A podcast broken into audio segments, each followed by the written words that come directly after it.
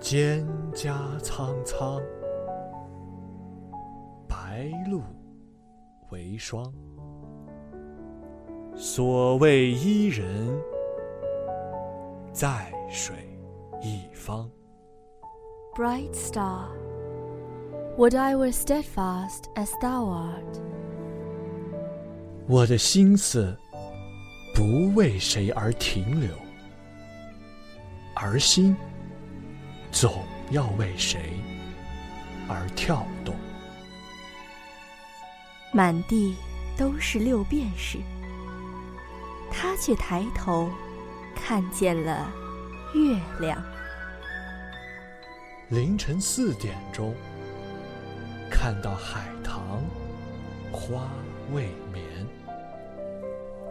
对于远方的思念、空虚感、期待，这些思想本身可以绵延不绝，比生命更长久。你好，这里是文海星空。我们带着文字的力量，千里之外，为你而来。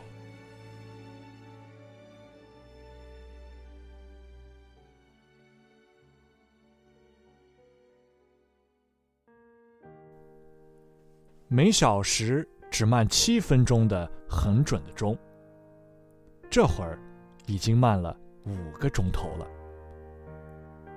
这个时间落伍的计时器，无意中包含着对人生的讽刺和伤感，胜于一切语言，一切啼笑。围在城里的人想逃出来，城外的人想冲进去。对婚姻也罢，职业也罢，人生的愿望大都如此。听众朋友们，大家好，欢迎来到本期的文海星空，我是主播。我是主播马巧蓉。今天我们想和大家分享的是钱钟书先生的《围城》。《围城》这部作品创作于1947年，作者是知名作家、文学研究家钱钟书先生。他被评价为是博学的智者、狂妄的才子，一个纯净的读书人，是中国古典文化里面最后一个风雅之士，更被称为是中国的文化昆仑。关于钱钟书先生，还有这样一段趣事。他以仅十五分的数学成绩被破格招入清华大学学习，而在本科毕业时，他曾说过这样一句话：“整个清华没有一个教授能够资格当钱某人的导师。”《围城》这部作品的背景年代是一九三七年，这个年份自然而然的压抑和迷茫，正如文头提到的，红海早过了。船在印度洋面上开始着，但是太阳依然不饶人的迟落早起，侵占去大部分的夜。夜仿佛纸进了油，变成半透明体。它给太阳拥抱住了，分不出身来。也许是给太阳陶醉了，所以夕照霞隐退后的夜色。也带着酡红。到红霄醉醒，船舱里的睡人也一身溺汗的醒来。洗了澡，赶到甲板上吹海风，又是一天的开始。这是七月下旬，和中国旧历的三伏，一年最热的时候。在中国，热得比常年厉害。事后大家都说，是冰格之下，因为这就是民国二十六年，一九三七年。也许因为战事中死人太多了，亡死者没消磨掉的生命力，都蹦作春天的生意。那年春天，锁喉特别好。这春所鼓动的人心，像婴儿初齿时的牙龈肉，受到一种生机透牙的痛痒。上海是个爆发都市，没有山水花柳作为春的安顿处。公园和住宅花园里的草木，好比动物园里铁笼子关住的野兽，拘束、孤独，不够春光尽情的发泄。春来了，只有向人身心里寄予，添了疾病和传染，添了奸情和酗酒打架的案件，添了孕妇。围城围绕主角方鸿渐展开，他是一个从中国南方乡绅家庭走出的青年人，迫于家庭压力，与同乡周家女子定亲。在方鸿渐大学期间，周氏患病而亡。准岳父周先生被他所写的唁电感动，决定资助他出国求学。欧洲游学的方鸿渐不理学业，临近毕业，为了给家人一个交代，方鸿渐购买了虚构的克莱登大学的博士学位证书，并随海外学成的学生回国。在船上结识了鲍小姐，并遇见了大学同学苏文纨。到达上海后。方鸿渐在周先生开办的银行任职，获得了同学苏文纨的青睐，而方鸿渐对苏的表妹唐晓芙一见钟情，于是整日周旋于苏唐二人之间，并结识了追求苏文纨的赵新梅。方最终与苏唐二人感情终结，苏嫁与诗人曹元朗，而赵也明白方并非其情敌，从此二人握手言和，惺惺相惜。抗战开始，方家逃至上海租界，在赵新梅的引荐下，方鸿渐与赵新梅、松柔家、顾尔谦、李梅婷等人同赴内地的三旅大学教书。由于自身性格的种种弱点，方鸿渐陷入了种种复杂的人际纠纷之中。最终，他与松柔家订婚，离开三旅大学，回到上海，并在赵新梅的帮助下到报馆任职。与松柔家完婚。婚后，方鸿渐夫妇与方家、松柔家姑母家的矛盾暴露并且激化。方鸿渐最终和松柔家吵翻，选择辞职出走，逐渐失去了对生活的希望。在这部作品中，方鸿渐、苏文纨二人的情感纠葛占比颇多。在这场落花流水的爱情中，苏文纨的倾心相与和方鸿渐的另有所欢，使他们演出了不少半真半假、女真男假的滑稽戏。官宦小姐苏文纨矜持自负、自作多情，因而落得空对镜花水月的尴尬。同时，又暴露了纨绔子弟方鸿渐优柔寡断、不更世事而又玩世不恭的浮华相。作者。还写了他们身边十里洋场社交生活的各种人物，色相鲜明，恰似众生。不知是我生活在了书里，还是书中的人物逃到了现实之中。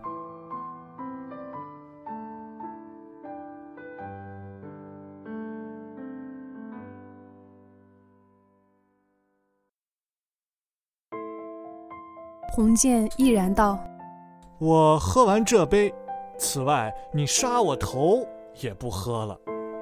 举酒杯，直着喉咙灌下去，灌完了，把杯子向新梅一扬，道：“赵。”他杯子没出口，紧闭嘴，连跌带撞的赶到痰盂边，哇的一声，菜跟酒冲口而出，想不到肚子里有那些呕不完的东西。只吐得上气不接下气，眼泪鼻涕为之，都赔了。心里只想，大丢脸，亏得唐小姐不在这儿。胃里呕青了，恶心不止。唐茶几坐下，抬不起头，衣服上都溅满脏沫。苏小姐要走近身，他洁癖的做手势阻止她。新梅在他吐得厉害时，为他敲背。斜川叫跑堂收拾地下，拿手巾。自己先倒杯茶给他漱口。申明眼鼻把窗子全打开，满脸鼻炎，可是心里高兴，觉得自己泼的牛奶给洪建的呕吐在童夕的记忆里冲掉了。他们宴饮会客，谈诗论文，以及各种交际应酬，是那样的内心空虚、百无聊赖以及庸俗不堪。这种生活绝不会培植健康的爱情，更不会培植健康的理想。它本身就是一个有待冲破的围城。三旅大学里的明争暗斗。令人头晕目眩的人事纠纷、职业排挤、情场竞争、堂而皇之的例行公事、见不得人的谣诼诽谤、阴谋诡计，一时间，三旅大学成了竞相逐鹿的舞台。一些学者文士粉墨登场，他们或道貌岸然，满口仁义道德，满腹男盗女娼；或外形木讷，内心龌龊，伪造学历。招摇撞骗，或一心攀龙附凤、专事吹拍、浅薄猥琐的势利小人，或混迹学府，却只在情场上显露头角、推波助澜的名门女士。三旅大学校长高松年是位老科学家。这“老”字的位置非常为难，可以形容科学，也可以形容科学家。不幸的是，科学家跟科学不大相同。科学家像酒，愈老愈可贵；而科学像女人，老了便不值钱了。将来，国语文法发展完备，终有一天可以明白的分开老的科学家和老科学的家，或者说。科学老家和老科学家，现在还早得很呢，不妨笼统称呼吧。高校长肥而结实的脸，像没发酵的黄面粉馒头，馋嘴的时间咬也咬不动它，一条牙齿印或一个皱纹都没有。总之。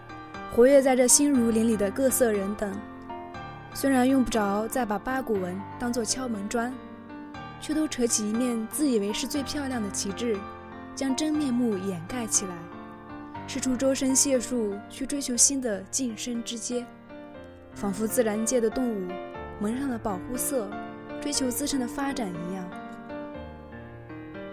自然，他们之中。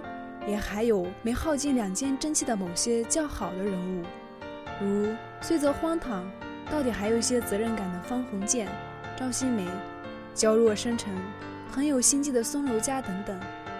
这些人物不失为可造之才，他们在好的社会里完全有可能发展为出类拔萃的人物，但在那些乌烟瘴气的环境里，人生渺渺，世事凉凉。倒像十九世纪俄罗斯文学中的多余人那样，让社会的惰力抵消掉了他们的聪明才智。洪建走出门，神经麻木的不感觉冷，意识里只有左颊在发烫，头脑里青丝弥漫纷乱，像个北风飘雪片的天空。他信脚走着，彻夜不睡的路灯把他的影子一盏盏彼此递交。他仿佛另外有一个自己在说：“完了，完了。”散杂的心思立刻一撮儿似的集中，开始觉得伤心，左颊忽然心心作痛。他一摸湿腻腻的，以为是血，吓得心倒定了，脚底发软。走到灯下，瞧手指上没有痕迹，才知道流了眼泪，同时感到周身疲乏。肚子饥饿，洪建本能地伸手进口袋，想等个叫卖的小贩，买个面包。恍然记得身上没有钱，肚子饿的人会发火，不过这火像指头自己烧起来的，不会耐久。他无处可去，想还是回家睡。真碰见了陆太太，也不怕他。就算自己先动手，柔家报复的这样狠毒，两下勾销。他看表上十点已过，不清楚自己什么时候出来的，也许他走了。弄口没见汽车，先放了心。他一进门，房东太太听见声音，赶出来说：“方先生，是你。你们少奶奶不舒服，带了李妈到陆家去了，今天不回来了。这是你房上的钥匙，留下来交给你的。你明天早饭到我家来吃。李妈跟我说好的。”洪建新直沉下去，捞不起来，机械的接钥匙，道声谢。房东太太像还有话说，她三脚两步逃上楼，开了卧室的门，拨亮电灯。破杯子和梳子扔在原处，成堆的箱子少了一只。她呆呆地站着，身心迟钝的发不出急，生不出气。柔嘉走了，可是这房里还留下她的怒容、她的哭声、她的说话。在空气里没有消失。他望见桌上一张片子，走近一看，是陆太太的。突然怒气，思维粉碎，狠声道：“好，你倒是自由的很，撇下我就走，滚你妈的蛋！替我滚！你们全替我滚！”这简短一怒，把于禁都使尽了。软弱的要傻哭个不歇。贺一倒在床上，觉得房屋旋转，想，不得了，万万不能生病。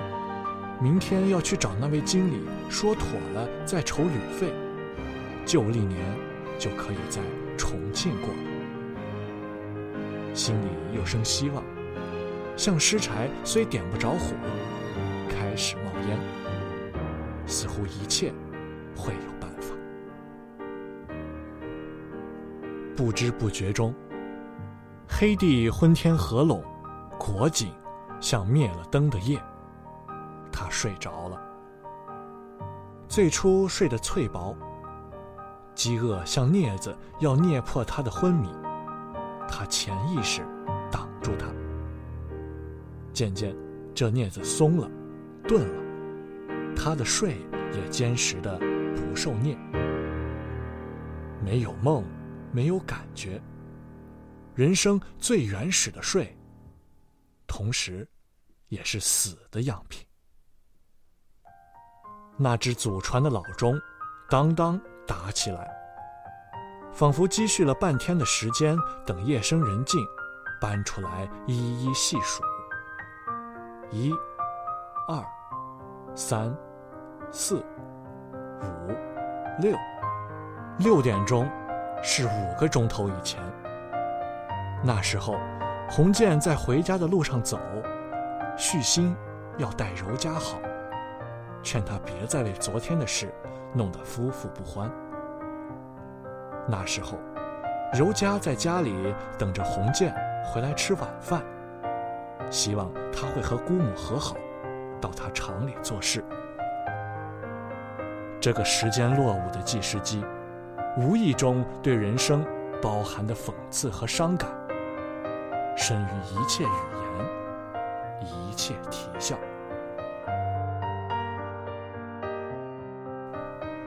他再次冲出一个围城，又来到一个围城的入口。他打算投奔在重庆当官的赵新梅，谋取职业。这肯定也是一条前途未卜的坎坷不平的道路。如果一定要用一个词来形容《围城》这部作品，我想，一定是“微妙”二字。自我的微妙斗争，与他人的微妙关系，生活的微妙变化，等等这些细腻的微妙之处，被钱钟书先生描写的淋漓尽致。而《围城》也让我想到了一首简短、有趣，但也值得深思的现代诗。诗的名字叫《生活》，全诗只有一个字“网”。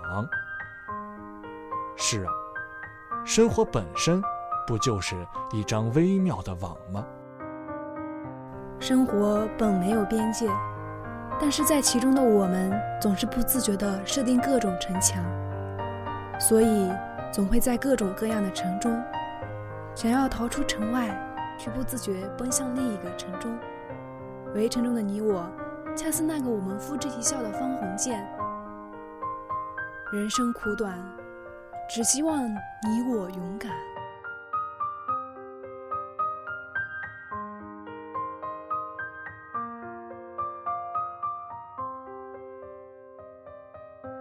本期的文海星空到这里就要结束了，感谢您的收听。如果想要获取更多优秀的广播节目，请您关注北京大学广播台微信公众号。我们下期再见。